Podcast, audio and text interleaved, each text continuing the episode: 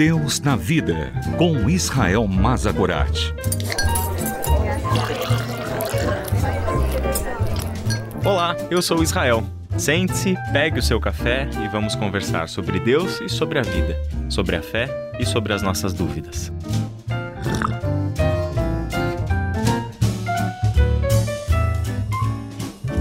Na conversa de hoje, vamos olhar para o centro de todo o Evangelho de Marcos, que está lá no capítulo 8, versículos 34 até 9:1, onde Jesus explica com todas as palavras e com tremenda clareza qual é o caminho do discípulo. Lemos assim: Então ele chamou a multidão e os discípulos e disse: Se alguém quiser acompanhar-me, negue-se a si mesmo, tome a sua cruz e siga-me. Pois quem quiser salvar a sua vida, a perderá. Mas quem perder a sua vida por minha causa e pelo Evangelho, a salvará. Pois que adianta ao homem ganhar o mundo inteiro e perder a sua alma? Ou o que o homem poderia dar em troca de sua alma? Se alguém se envergonhar de mim e das minhas palavras nesta geração adúltera e pecadora, o filho do homem se envergonhará dele quando vier na glória de seu Pai com os santos anjos. E lhes disse: Garanto-lhes que alguns dos que aqui estão de modo nenhum experimentarão a morte antes de verem o reino de Deus vindo com poder.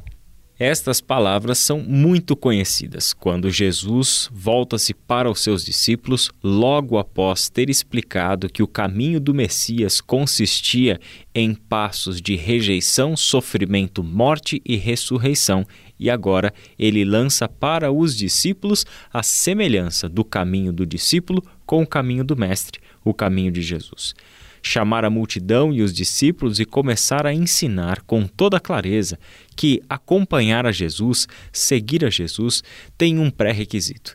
E este pré-requisito se chama autonegação. Tomar a sua cruz, andar com Jesus.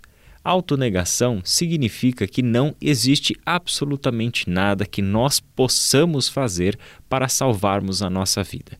Isso ele deixa claro no versículo 35. Negar a si mesmo não consiste apenas em negarmos alguns privilégios ou prazeres para nós.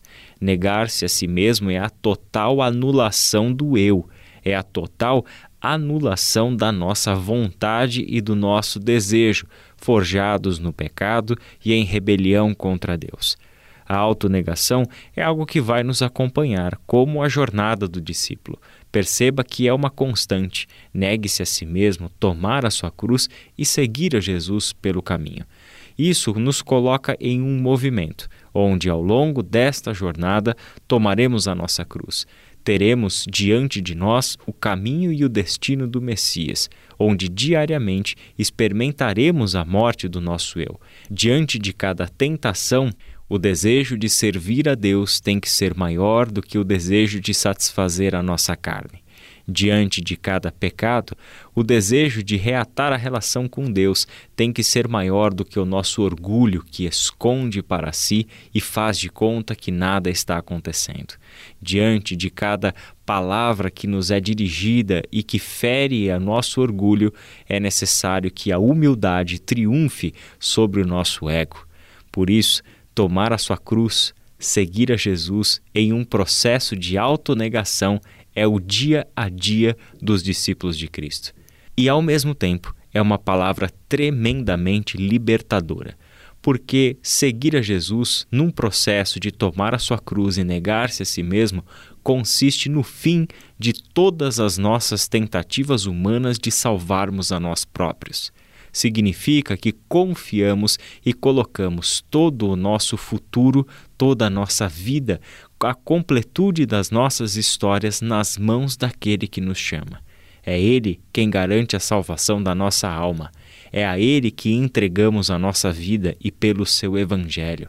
Não vamos nos envergonhar dele, logo, não seremos envergonhados, e nem ele se envergonhará de nós saberemos sempre que o reino de Deus poderá ser visto e vivido em toda sua plenitude, justamente porque estamos andando com o Messias, dentro dos seus critérios e não de acordo com a nossa própria vontade. Ao longo das nossas vidas, sempre identificaremos aspectos do nosso eu dos nossos sonhos e dos nossos planos que precisam de redenção. Sempre saberemos que diante de cada situação está diante dos nossos olhos o imperativo de Jesus: negue-se a si mesmo, tome a sua cruz e siga-me. Esta é a única opção que o discípulo tem diante de si: ouvir as palavras do Mestre, obedecê-las e, com isso, encontrar a salvação. Que Deus te abençoe e até o nosso próximo encontro. Deus na Vida, com Israel Mazagorat. Para ouvir novamente, acesse transmundial.org.br.